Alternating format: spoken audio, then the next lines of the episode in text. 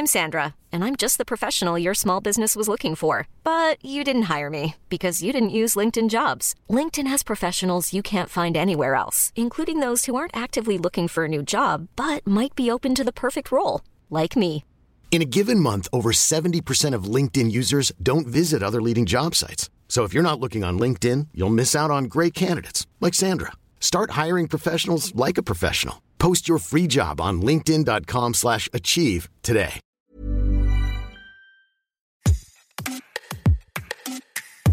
Bonjour, c'est Anne-Laetitia Béraud. Bienvenue dans Minute Papillon avec notre rendez-vous du vendredi Tout s'explique où on parle de sexualité, de santé, de société.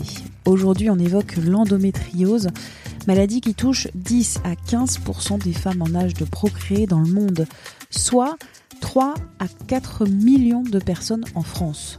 Une maladie aux symptômes variables, souvent très douloureuse, mais qui peut aussi passer inaperçue. Maladie enfin que l'on ne sait pas guérir aujourd'hui. Camille Tallet, sage-femme, ostéopathe, présidente de l'association Périnée Bien-Aimée, est l'invitée de cet épisode pour en parler. Tout d'abord, qu'est-ce que l'endométriose? L'endométriose, c'est une problématique de la femme qui saigne. C'est-à-dire que quand on a ses règles, l'utérus se contracte pour vider le sang qui est à l'intérieur.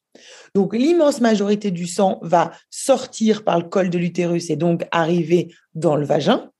Et puis, comme l'utérus se contracte, eh bien, il peut y avoir une petite partie de ce sang qui passe dans les trompes en haut de l'utérus et qui va aller couler à l'intérieur euh, de notre abdomen. Et donc, chez l'immense majorité des femmes, ce sang va être éliminé par notre système immunitaire. Et puis, chez une petite partie de ces femmes, donc 10 à 15 des femmes, eh bien, ce sang ne va pas être éliminé correctement et il va créer des lésions, des cicatrices, des bobos, en fait, qui vont malheureusement réagir à chaque fois qu'on a nos cycles. Donc, ce sont comme plein de petites cicatrices qui, à chaque fois qu'on a nos règles, vont créer de l'inflammation. Et cette inflammation va créer des douleurs.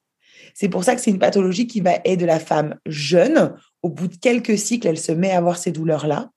Et c'est une pathologie de la femme tout au long de sa vie génitale. Donc, majoritairement quand elle a ses règles, mais ça peut même perdurer un petit peu à la ménopause quand il y a des douleurs chroniques qui s'étaient installées. On parle aussi parfois d'endométriose et d'adénomiose. C'est quoi l'adénomiose? Alors, en fait, il y a même quatre sortes d'endométriose. Il y a l'endométriose superficielle qui tient à se mettre juste sous le ventre, très, très superficielle dans l'abdomen. Il y a l'endométriose profonde qui vient s'installer, par exemple, sur votre tube digestif au niveau du rectum, par exemple. Il y a les endométriomes dans les ovaires. Et il y a l'adénomiose qui est de l'endométriose dans le muscle de l'utérus. Donc des lésions à l'intérieur du muscle de l'utérus qui vont faire que quand le muscle doit se contracter, ben, ça va faire mal. Et puis, on pourrait avoir plus de difficultés lors de la procréation puisque l'intérieur du muscle de l'utérus est très inflammatoire. C'est une maladie qui souvent a des symptômes, mais pas forcément. Elle peut être aussi silencieuse. Tout à fait. Donc, dans au moins un cas sur deux, voire un cas sur trois, il y a des symptômes de type douleur de règles, que vous allez noter. Si on dit zéro, pas de douleur du tout, 10, la pire douleur qui existe, on a envie de mourir. Généralement, les patientes se cotent autour de 7 ou plus pendant les règles. Et c'est des douleurs qui restent pendant toute la durée des règles, qui peuvent même commencer un petit peu avant et finir un petit peu après. C'est important ça, c'est parce que ça permet de faire la différence avec ce qu'on appelle la dysménorrhée primaire. C'est des douleurs qui sont juste le premier ou le deuxième jour, qui se traitent pas pareil.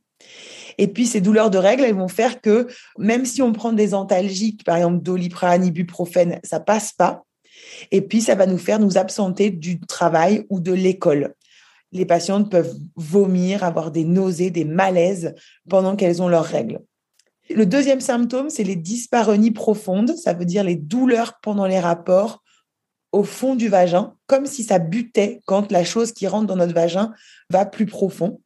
Après, il y a les douleurs quand on va à la selle, quand on fait caca, ça fait plus mal au moment des règles.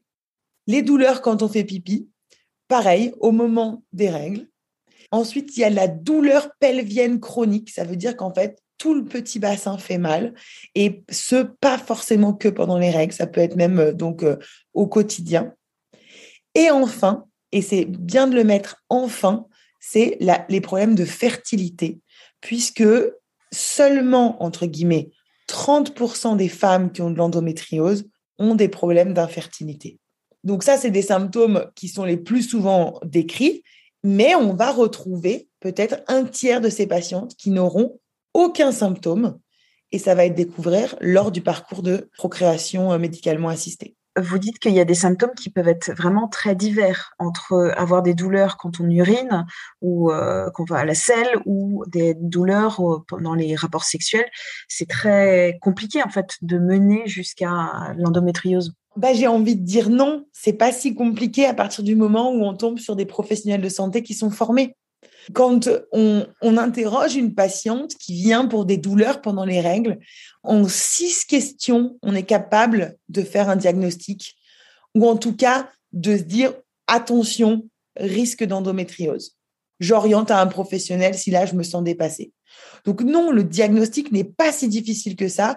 Le problème, c'est qu'on n'est pas de un, assez bien formés, nous les professionnels de santé, que ce soit sage-femme, médecin généraliste, gynécologue, et de deux, que la douleur des règles a longtemps été juste normale. Si on a de l'endométriose, mais pas forcément de symptômes, et qu'on n'est pas en parcours de PMA, est-ce que c'est un problème d'avoir de l'endométriose, mais qu'on ne le sent pas?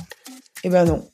C'est pas un problème. Tant qu'il n'y a aucun symptôme, on va pas aller chercher, en fait ça sert à rien de devancer la problématique.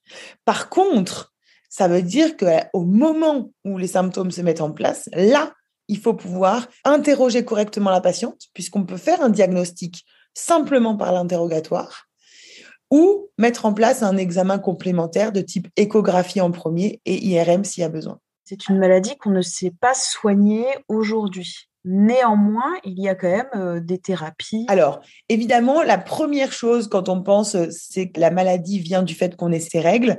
La première chose qu'on va proposer à la patiente, ça va être de prendre une contraception en continu pour qu'elle ait plus ses règles. Aujourd'hui, c'est ce qu'on fait. Ça marche très bien à partir du moment où la patiente tolère bien sa contraception. On pourrait envisager une chirurgie pour aller nettoyer les lésions.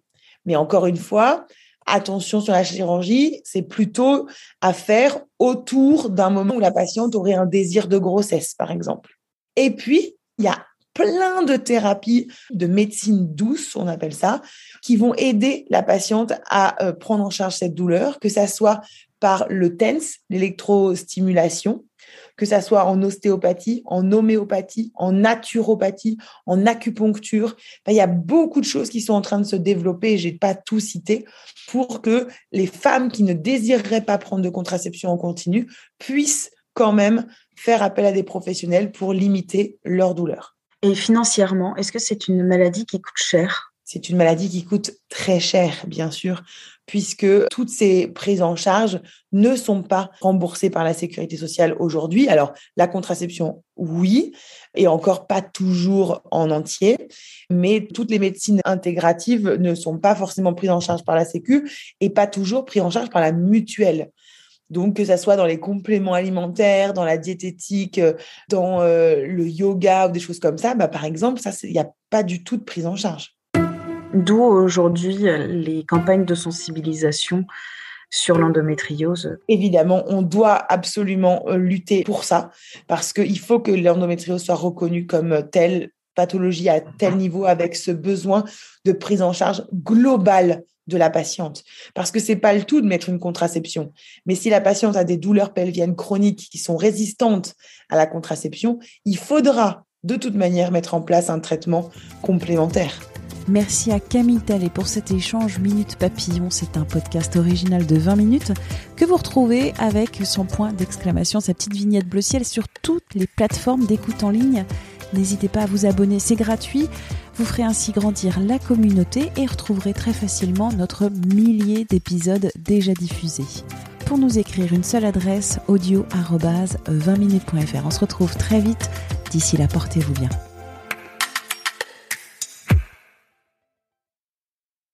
On ne va pas se quitter comme ça. Vous avez aimé cet épisode? Sportif, généraliste, sexo ou scientifique, varié mais toujours bien informé. Découvrez les autres podcasts de la rédaction 20 minutes sur votre application d'écoute préférée ou directement sur podcast au pluriel.20minutes.fr.